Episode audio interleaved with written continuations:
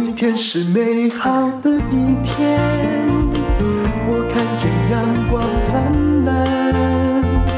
今天是快乐的一天，早上起床充满希望。今天是勇敢的一天，没有什么能够将我围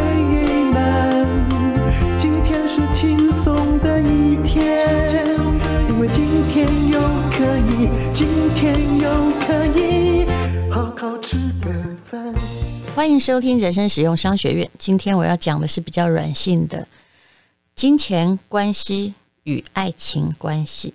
这是一位。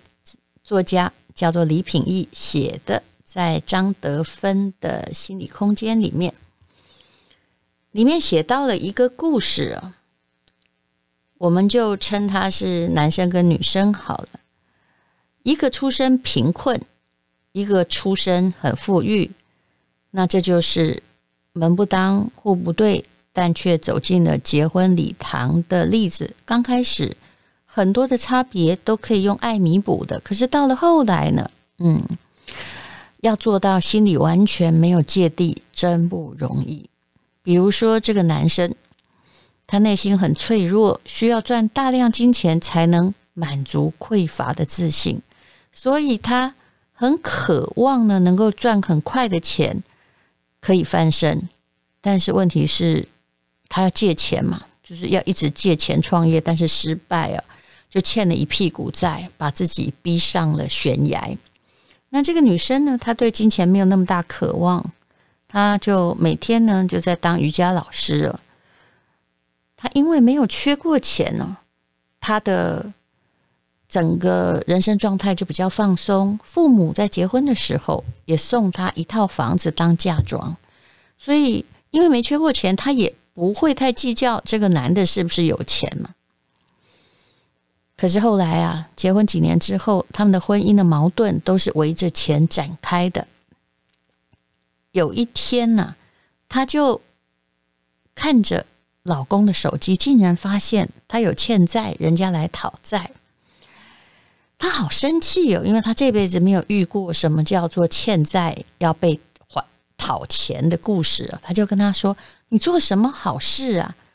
你是拿我家的钱？”去干嘛呀？诶，但是这个女男生呢，当然他说其实不是这样的，而且你知道他们在大陆的欠债还钱来逼你还钱，用的还是那种很性感女生的照片，这就糟糕了。他就解释照片上的女人跟自己没关系，然后诶，这个女生呢？她就很生气了，他很愤怒的控诉，她就想到了说：“哼，我妈就曾经说过，你娶我就是看上我们家的钱。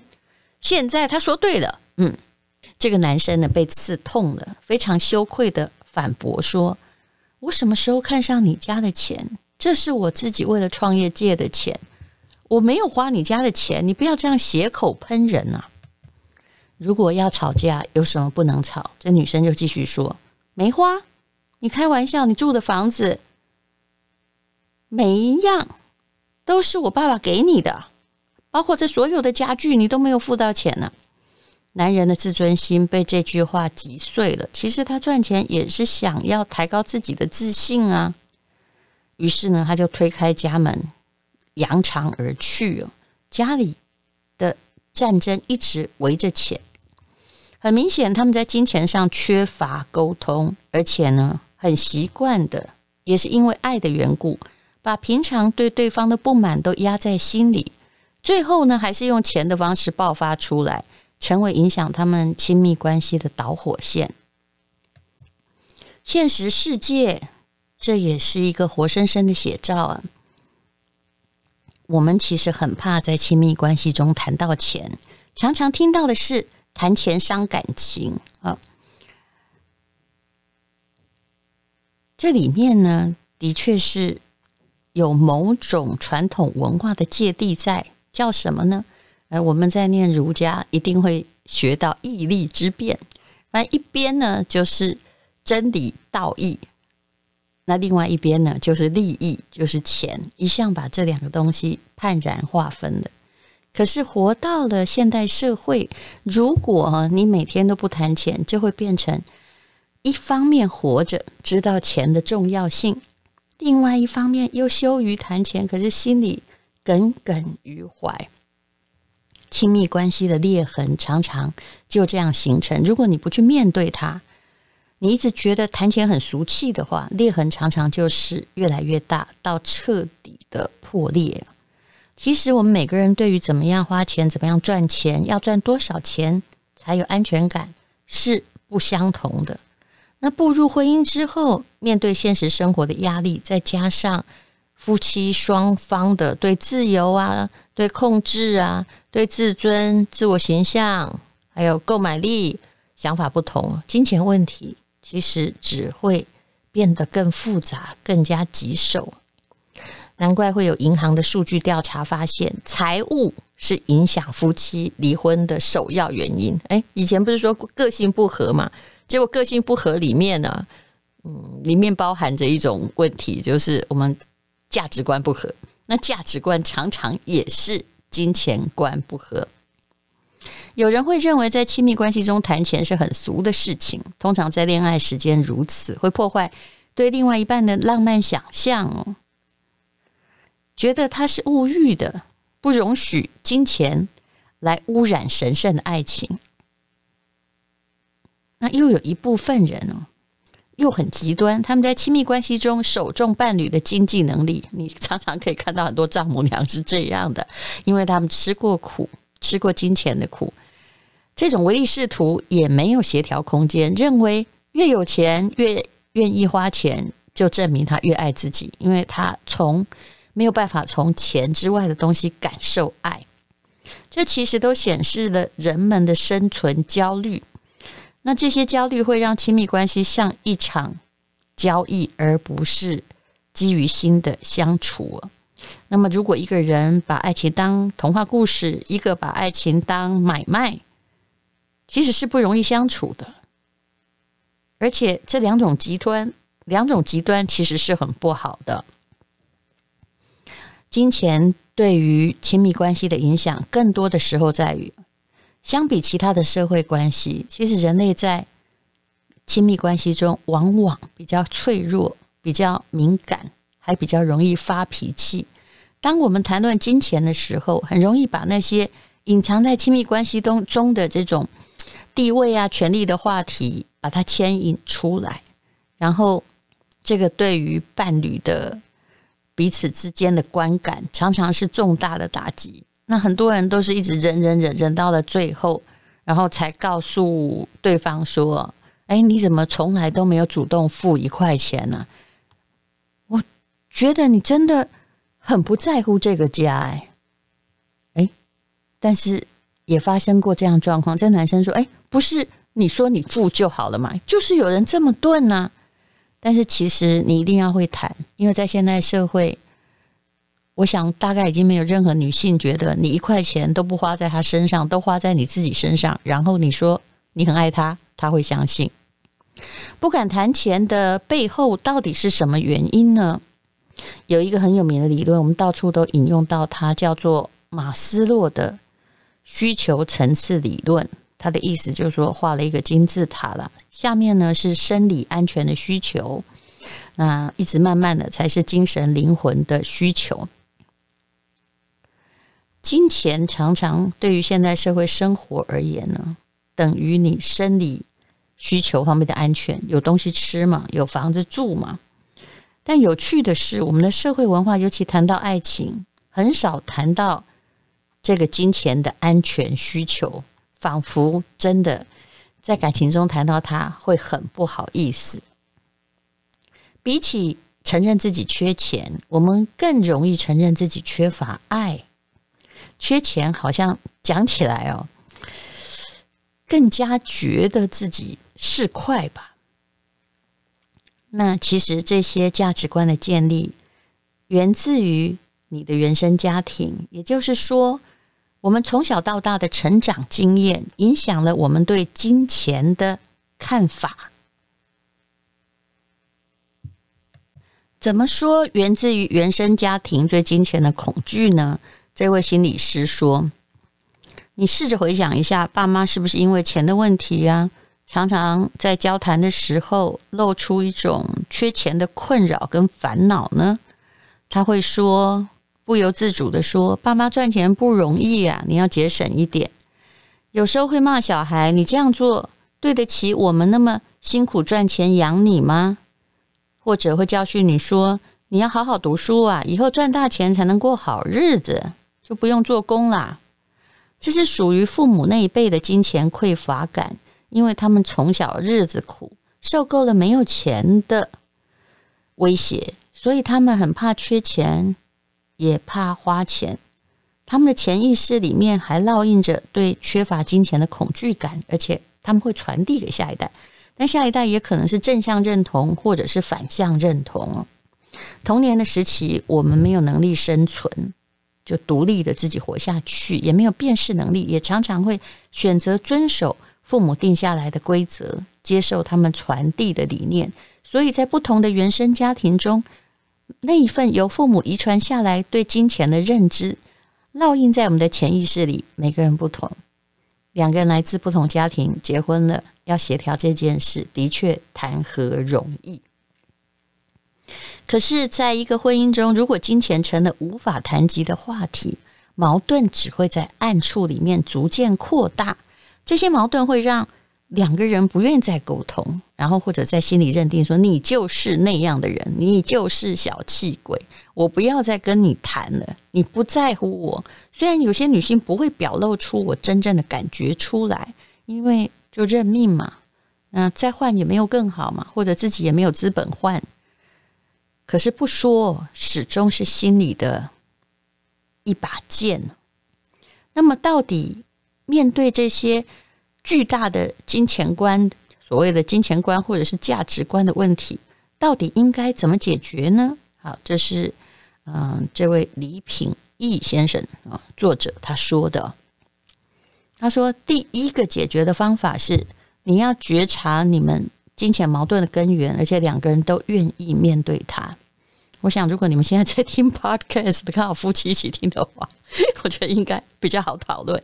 应该要面对它。大部分金钱问题的背后哦，是你到底有没有心跟我结合成一个家庭？还有，你是不是够信任我？你是不是真的喜欢我？”愿意为我付出这些感情的需求。如果我们没有办法直接讨论呢，那么我们的问题就会越来越糟糕。这时候，我们需要去观察金钱问题的背后是不是感情出了问题？你是不是可以改变你花钱的方式？而对方到底希望你真的怎么样去花？我相信那些抱怨先生很小气的太太，也并不希望他马上去买一颗钻石送给他。他要求可能很少，但是有时候他看到你的节省，或是他会做某些错误的判断，也就是会觉得啊，当然了，会觉得说你怎么对自己比较好，对我没有那么的好。那可是呢，这个是需要解释的。如果没有解释，矛盾或者是怨恨就会一直存在，而那些拼了命哦，在付出一切，然后比如说男人欠债，他一直在还钱的妻子，你也不要觉得他真心是很甘愿的，其实他背后可能需要你回报他更大的爱，或者是他希望获得的是更大的肯定啊，他任劳任怨，他很伟大，但他得不到的时候。其实整个家庭也还是会很崩溃的。那第二呢，就是如果你要谈钱，就要跳出一种对立的状态。谈钱的时候，尽量尊重对方，不要像今天一开场我所说的：“哎呀，我妈说对的，你就是爱我的钱了。”其实最值得讨论的就是，到底什么样的金钱支出或分配，对我们的家庭会比较有帮助呢？那其实财务问题是一定要聊的，不聊是很惨的。刚刚说到受到家里的影响，那有个例子是如此的：一位太太，她受到妈妈的影响，认为家里的财政大权必须在太太手上，那她才会觉得安全，所以她要求老公上缴所有的工资。可是老公却认为，我辛苦赚钱也应该有支配权，我不是不给你啊。两个人因此争论不休，很奇怪。谈恋爱的时候都不会争论，到了婚姻的时候，哎，突然有一个人来跟你说：“你所有权都要给我，哈，这样我们才能稳固婚姻。”我相信，再爱也很容易变成不爱哦。后来他就学会了，不要去一直相信妈妈给自己带来的金钱观是完全正确的。你有你自己的相处方式，毕竟你遇到的男人并不是你爸爸，他并不愿意完全上缴啊。后来呢？他就放弃了这个想法，开始跟先生沟通协商，建立家庭账户，定期定额往里面存钱。那丈夫也保有一部分自己的可分配的资金。后来呢，两个人终于比较能够和谐相处。我们常常在沟通上都认为，就是把沟通当成说服，就是我对你错，否则呢就。没有达到目的，没有达到我的要求，你就是不爱我。其实这是一个很糟的沟通方式哦。良好的金钱关系会让亲密关系更加融洽，让双方可以保持独立性，但是又有一个共同的目的，携手合作的地方。这位心理师说得很有趣，他说：“婚姻的本质其实是财务关系，无论是。”生活的柴米油盐，还是人情往来，各种开销都离不开钱。我应该说，婚姻的本质不是财务关系，但是婚姻里面一定有一张财务报表吧？怎么样谈钱，怎么样花钱，是夫妻之间必须共同面对、解决的一件事情。一个人如果在婚姻中可以做到很成功，就是在大胆跟伴侣谈钱啊，或者是理性在谈钱的时候。还能够告诉他说：“我是因为爱你，我才这么做。”那不要去容易动怒，或者是指责对方，触及某些敏感话题啊，或者是某一些来自原生家庭本来经济状况就不一样的问题，如此才能找到一种动态平衡。而且这个平衡不会一刚开始都觉得谈完就建立很好，总是一个不断的赛局。在相处的过程之中，随着双方的经济状况的不同，要有不同的转变，否则呢，你就会变成我不高兴，你不知道。比如说，刚开始太太是家庭主妇，我遇过这样的关系，然后后来太太赚的钱呢，也不知道为什么，她在在当团妈，赚的钱突然变得很多。哎，结果老公虽然很高兴太太赚得多，却又觉得说，你怎么好像越来越颐指气使？其实很多时候，你当开始误解一个人，你就会不断的加深这个误解，还是谈清楚比较好，而对方也可以适时修正自己的态度，千万不要因为任何的自卑，然后就不去谈他。越能够面对自己的人生，对方也越能够跟你沟通。谢谢你收听人生实用商学院。今天是勇敢的一天，没有什么能够让我。为